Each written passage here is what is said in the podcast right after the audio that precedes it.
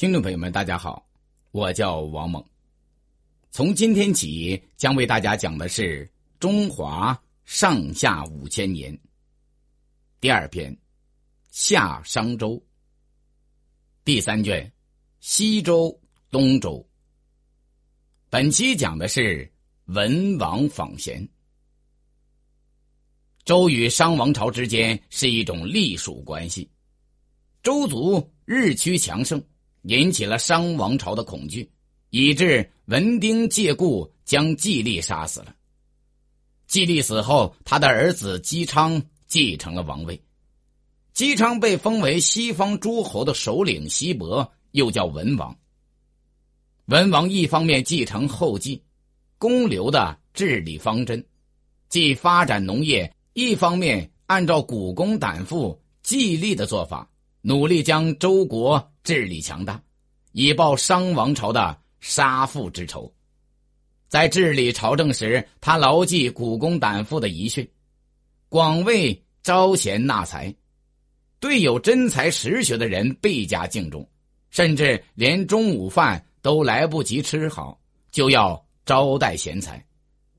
当时不少著名的能人得知周文王广求贤才的消息后，纷纷。跑到周国归属于他，就连商王朝的著名大臣也有跑到周国来的。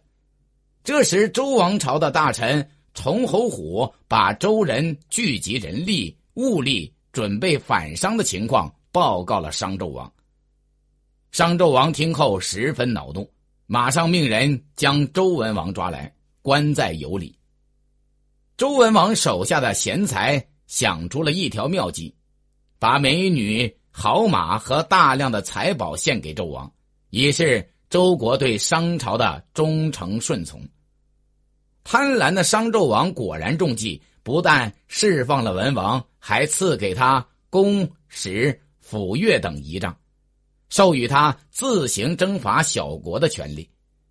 文王被放出来后，更加仇恨商纣王，内心复仇的信念更强烈了。为了能找到辅佐周国讨伐商纣王的人才，他不惜余力。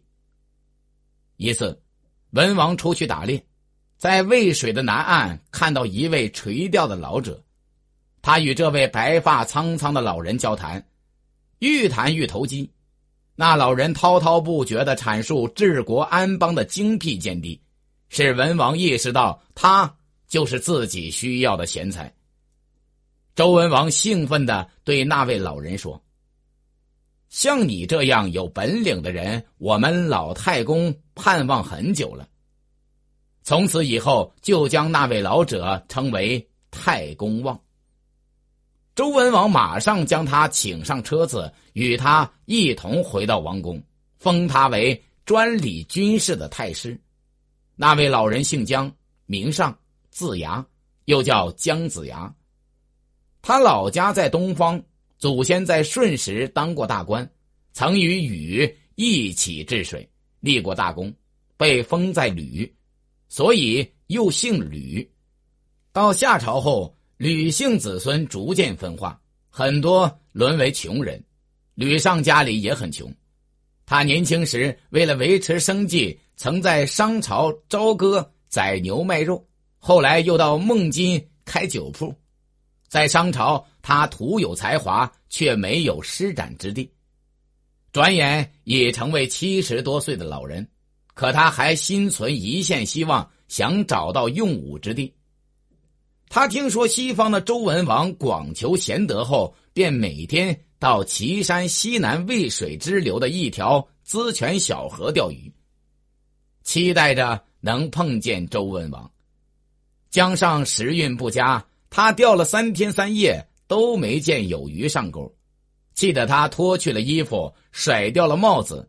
就在他思忖着如何才能钓到鱼的时候，有个农夫对他说：“你钓鱼时把鱼线弄得细一点，鱼饵做的香一点，扯钩时要轻，这样才不会惊动鱼。”江上按这个办法一试。果然，每钩都能钓上鱼来。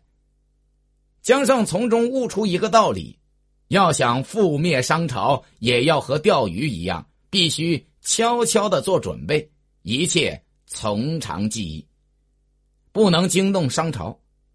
周文王得到姜尚后，事事和他商量，用各种计策动摇商朝的统治基础。周文王不仅加强本国的治理，还与周围各小国联盟，使于、芮等小国都归属了周朝。同时，又大举征伐西面的一些少数民族，吞灭了犬戎和密须，消除了周国的后患。犬戎指的是古代活跃于今陕甘一带，密须今甘肃灵台。紧接着东渡黄河。灭了黎国，又攻占了韩。黎国今山西长治西南，韩今河南沁阳。从韩又回师灭掉了商西部重要的同盟国虫，抓到了大批俘虏。在不断的对外战争中，周国不断强大，经济上也有很大发展，并在风水西岸修建了丰京。丰京在今陕西境内。从此以后，天下三分，周文王占其二，政治、经济、军事等力量大大的超过了商王朝，一步步向商都朝歌逼近，奠定了灭商建周的基础。感谢聆听。